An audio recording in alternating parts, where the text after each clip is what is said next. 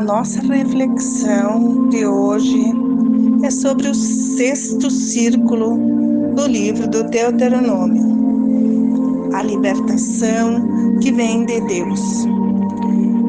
No círculo da libertação, vamos ver a mais antiga profissão de fé do povo de Deus, o credo do Antigo Testamento. Eles afirmavam sua fé na Igreja Libertadora de Deus. Traz a história do povo de Deus desde os tempos de Abraão e Moisés. O credo do Novo Testamento que nós recitamos traz a história de Jesus, que é o centro da nossa fé. O Deuteronômio revela que o verdadeiro Deus é aquele que libertou o povo da escravidão do Egito. Ele garantiu a vida durante a caminhada pelo deserto. Por isso, ele pede para o povo se libertar dos deuses ídolos e adorar o verdadeiro Deus que prefere a misericórdia e a justiça. A Bíblia não caiu pronta do céu. Ela foi escrita ao longo da caminhada do povo de Deus.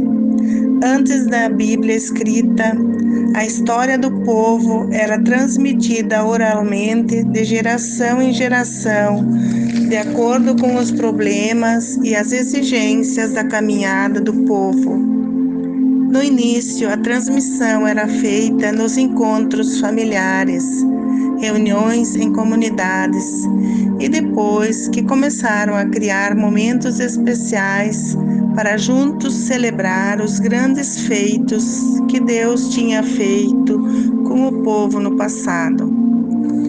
O principal motivo que os levava a celebrar a história do passado era o desejo de nunca esquecer que Deus realizou, tirando o seu povo da escravidão.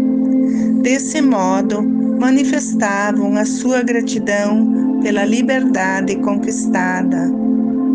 Deus nos escutou com clamor, nos libertou do Egito e fez uma aliança conosco. A libertação do Egito aconteceu em torno de 1250 anos antes de Cristo, durante o período dos juízes. As tribos foram se unindo, partilhando entre si as tradições, e como resultado surgiu a primeira edição da Lei de Deus a primeira síntese é atribuída a Moisés, que a recebeu no Monte Sinai, com a qual se comprometeu quando concluiu a aliança com Deus.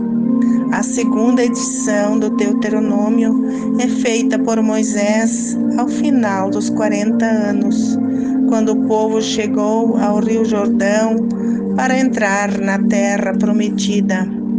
Na Bíblia, todas as leis são atribuídas a Moisés, os salmos a Davi, a sabedoria a Salomão, mas também reconhece que houveram várias leis posteriores a Moisés. Esta atribuição de todas as leis a Moisés significam o respeito e o valor que esses livros têm para o povo de Deus que possamos nós também agradecer por todos esses escritos de manifestações e histórias vivenciadas nos mais diferentes tempos e nos mais diversos caminhos de aflições, dificuldades, conquistas e vitórias vislumbradas na grande esperança de Jesus.